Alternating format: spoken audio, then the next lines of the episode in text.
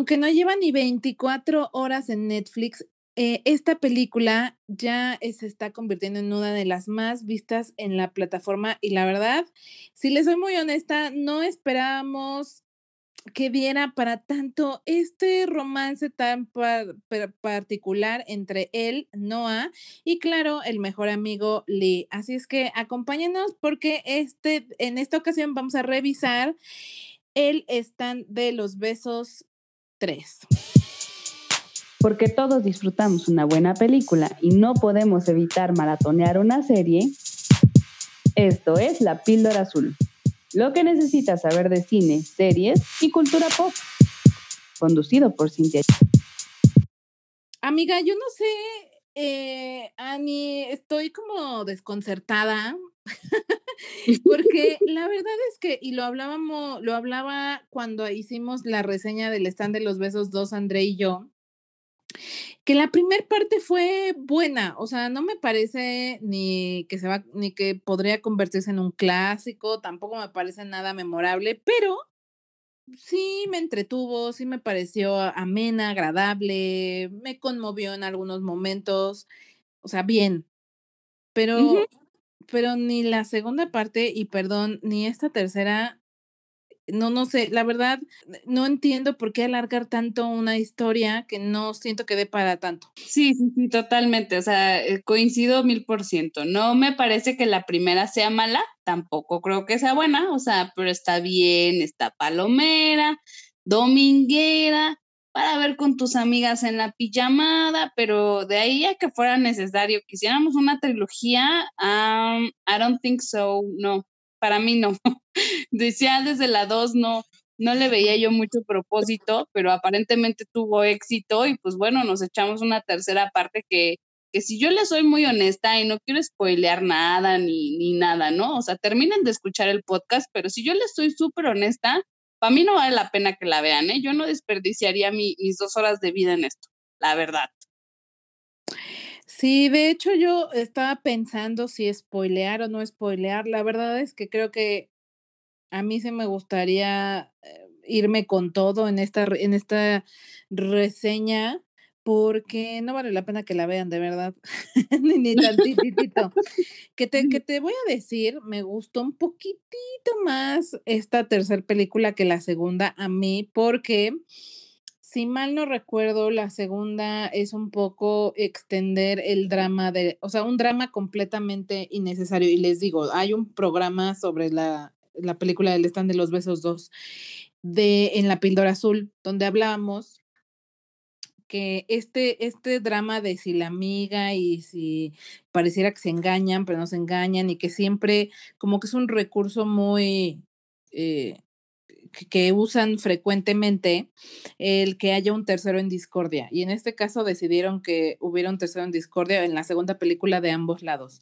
Noah en la universidad con su mejor amiga, que por cierto sí es bastante guapa. Y él en la escuela con el nuevo guapo de la escuela, ¿no? Que por cierto también está bastante guapo. Sí, es, así como, como medio onda latina hot, muy guapo. Sí, no sé si viste esta serie de este Jane the Virgin. No. ¿No la viste? Bueno, el chiste es que el galán de esa serie se parece muchísimo a este niño, o sea, pero haz de cuenta que son papá e hijo, ¿eh? O sea, son guapísimos los dos, nada más que el otro está muy más maduro y este pues, está chavito, pero son muy, muy, muy parecidos, son guapísimos. Ahí por si gustan, ¿eh?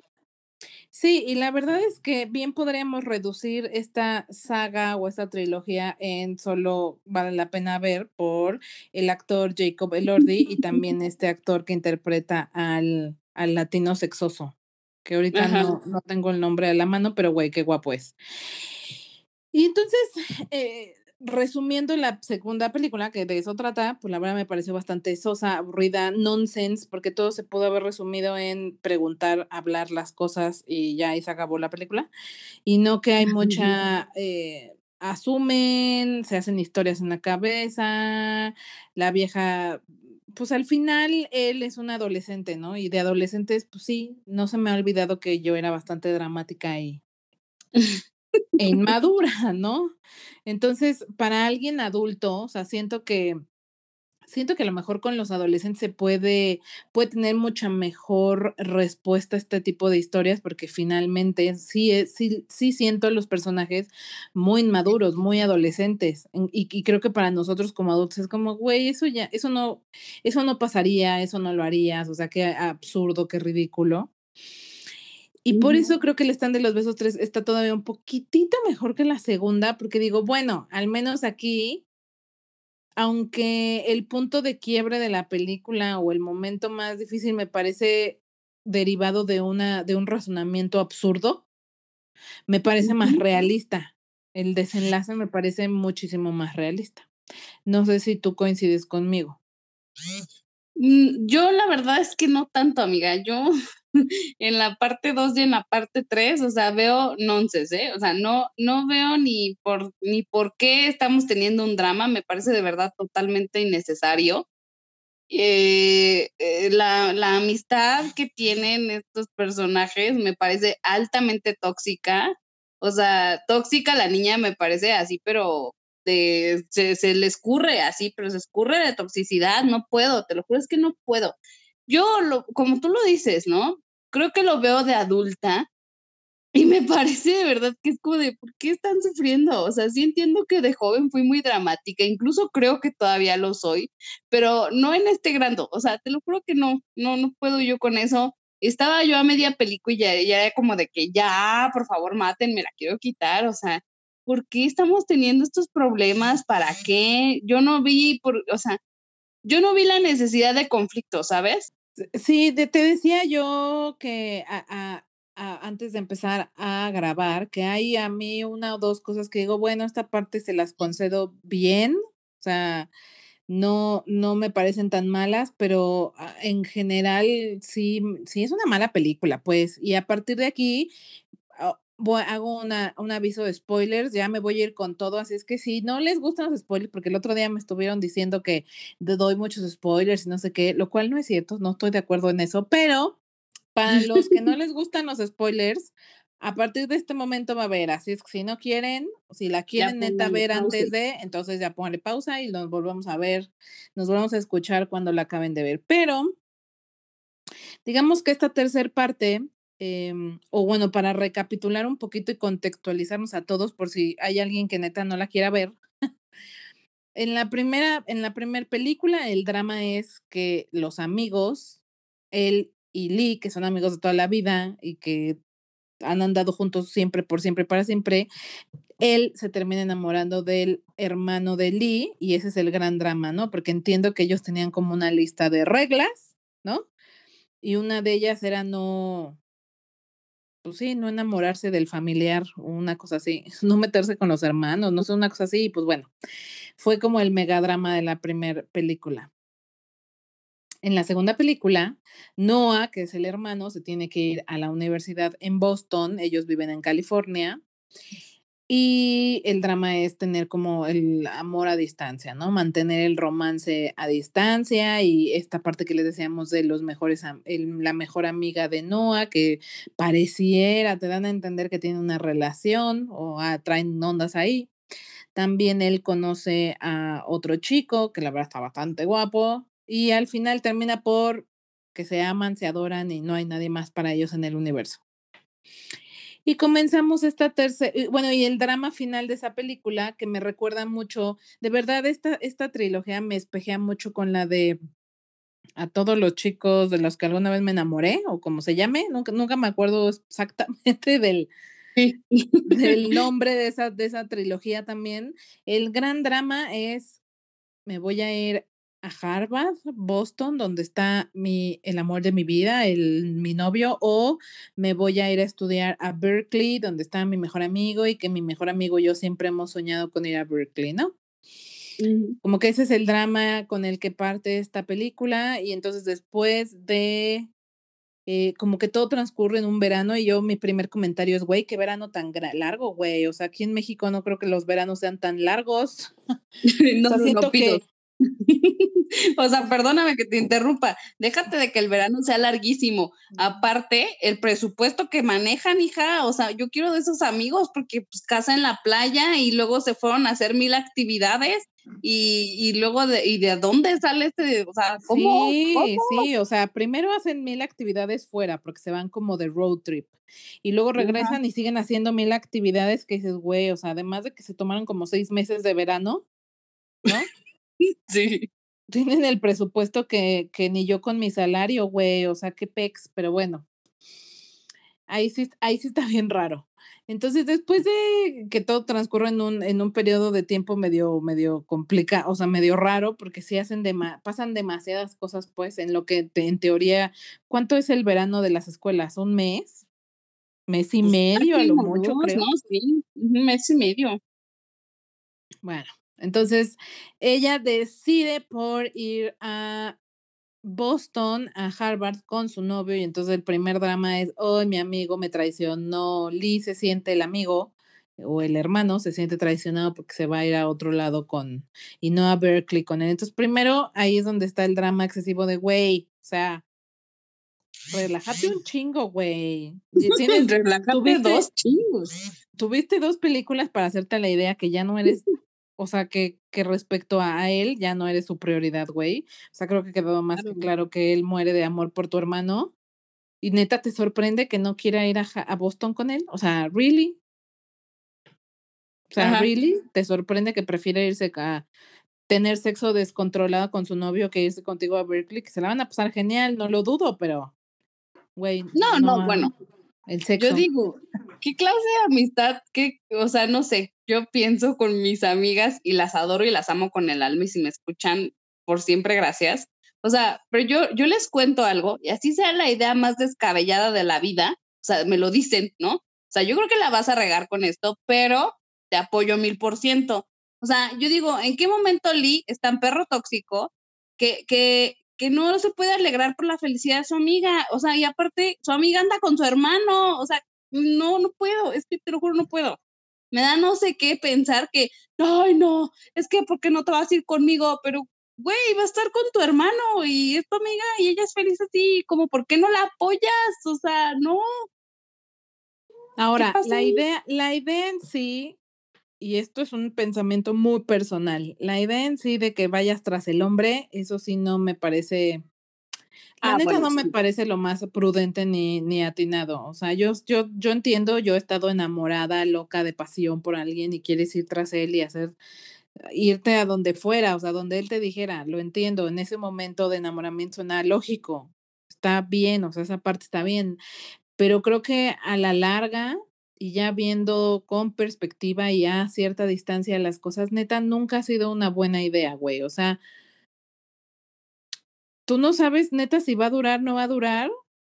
Y si no dura y ya te mudaste, y ya te alejaste de tu familia, te alejaste de tus amigos, estás ahí en un lugar donde ya ni el güey con el que estás vas a, o sea, ya no está contigo, pues mm, es horrible, horrible, o sea, no me parece bajo ninguna circunstancia como la mejor idea y que de hecho en la trama de la película en algún punto es una reflexión que le hacen a ella, como que ella termina por darse cuenta que o estaba complaciendo al mejor amigo o estaba complaciendo al novio y que realmente no se había detenido a pensar en qué era lo que ella realmente quería. Algo que sí sucede en la historia de Lara Jean, en esta de los chicos, las cartas a los chicos. Los chicos de que... donde ella, donde ella sí quería, sí le, por un lado le motivaba a ir a la escuela donde él donde el novio iba a estar o a una escuela cerca, creo que iba a ir a una escuela cercana y por azares del destino termina yendo a Nueva York, conoce la Universidad de Nueva York y dice, güey, este es mi sueño, yo quiero estar aquí y, y pues si te parece y si no te parece, qué pena, ¿no? y sorry, bye. Entonces, esa, ese punto, ese punto de reflexión para las adolescentes me parece muy bueno, me parece muy atinado, o sea, la, el mensaje, pues, me parece atinado. Niñas, es cierto que no debemos de hacer nuestros planes en torno a nadie que no seamos nosotras mismas. Y el que nos quiera se va a adaptar y va a hacer que funcione. Y el que no, mejor que le llegue y que no estorbe. Exacto, totalmente. A mí ese, esa parte sí me parece bastante, bastante atinada.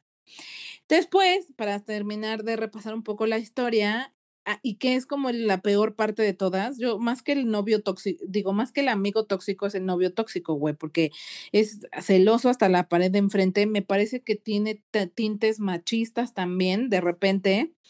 Y el punto medular de la historia es que el güey de repente dice, ay, no, es que no creo que sea buena idea que seamos novios, entonces gracias, bye. ¿Por? O sea, dos películas luchando por su amor imposible, y digo imposible entre comillas, porque el único drama era que el amigo es el hermano, ¿no? O sea, dos películas reiterándose el amor que sienten y que lo van a hacer funcional. Al principio de esta película, el güey le dice, oye, quiero que nos vayamos a vivir juntos porque tú y yo somos uno mismo, la chingada. Y de repente, sin una razón lógica, güey, o algo de peso que digas, no, sí, tiene razón, sí, sí, sí, sí. Le dice, no, sabes que no es buena idea que seamos novios, mejor gracias, bye. Güey, por. por. Güey, es que yo pienso que más, o sea, de los tres, a mí me parece que la más tóxica es ella. O sea, porque también ella es hiper celosa, pero hasta el tuétano, con los dos, o sea, con el amigo y con el, con el novio, ¿no? Y luego es como de que, ay, sí, tú bien, tú bien chicha le reclamas al novio que la amiga y que lo que tú gustes, pero pues parece que sí le das entrada a Marco, ¿no? O sea, parece que al otro sí le estás dando alitas, porque a lo mejor no le abres del todo la puerta, pero tampoco se la cierras. Y luego el, el berrinche que hace, os digo, ya que estamos con full spoilers, el berrinche que hace con la nueva novia del papá, ¿no? O sea, mm, ¿de verdad? ¿Neta? ¿Neta, neta, neta? ¿Te vas a poner así? No, no, yo no puedo con ella, ¿eh? Te lo juro, no. No, mira, me gustó la primera película. Ya en la tercera ya te lo juro que ya la odié. Ahí sí yo le concedo el beneficio de la duda en su reacción con la nueva novia, porque yo he pasado por ahí. O sea, yo he pasado por los nuevos, no, la nueva pareja de mi papá o los, no, los nuevos novios que ha tenido mi mamá y sí, uno sí reacciona así, hija, o sea, neta, sí, como que te cuesta trabajo ¿cómo explicarlo? Entender que ya, ya no es tu papá, ya no es tu mamá, ahora es otra persona. O sea, sí no es tan sencillo. O sea, sí me parece verosímil la reacción de la niña. Sí es odiosa, o sea, lo que sí te puedo decir es odiosa, sí es odiosa. Es como, güey, niña, o sea, tú concéntrate en tus dramas de adolescente y deja al papá ser, ¿no? O sea, sí es odiosa, pero qué perdón, perdón por lo que voy a decir, pero la neta que adolescente no es odioso. O sea, la verdad es que algo, muy característico de esa etapa es que creemos que somos el centro del universo y todo tiene que girar en torno a nosotros, ¿no? Y que nuestros dramas son los dramas más grandes que existen en la historia de la humanidad. Eso es lo característico de la bendita adolescencia. No, bueno, yo todavía no le rescato algunas cosas sí hay cosas que le concedo y le no rescato. Es cierto, no es cierto. no te gusta. A ver, por ejemplo, bueno, no. o sea, obvio sí, pero espérate, por decirte, cuando, cuando pasa el tema de las carreras y, y él, o sea, se da cuenta que la regó y al otro día va, le prepara una cena, tiene un detalle como de que, bueno, me equivoqué, quiero hacer algo para reivindicarme y esta morra, ay, este, bueno, pues perdón, pero me tengo que ir, bye. O sea, no manches, a mí eso no se me hizo chido y me pareció bueno de parte de Noah que tratara de compensar el, la falla que tuvo. No sé, o sea, hay algunas cositas como esas que sí puedo Ahí sí, ahí no te, ahí no te la concedo, güey, porque yo creo que este punto, él, él, que es un poco mayor, tendrá que tener la madurez de decir, güey, pues estos güeyes eran inseparables, amigos de toda la vida, se va a ir a estudiar conmigo, ya me dijo que vamos a, o sea, el plan es vivir juntos, vamos a estar putos 24 siente pegados como muéganos, neta no le puedo conceder un fin de, un, un, unas vacaciones, un verano 100% con su mejor amigo para que se despidan, neta, neta no tengo la madurez para entender que para ellos sí es difícil separarse porque nunca habían estado separados, entonces son pinches meses y tienen ahí un tema de soltar, que sea tóxico el que sean siameses, sí es tóxico, o sea, sí me parece un poco exagerado si tú quieres, pero pues al final, güey, pues han sido toda la vida han estado juntos, que es algo que además yo siento que esta película dejó muy claro. Hay muchos momentos durante la película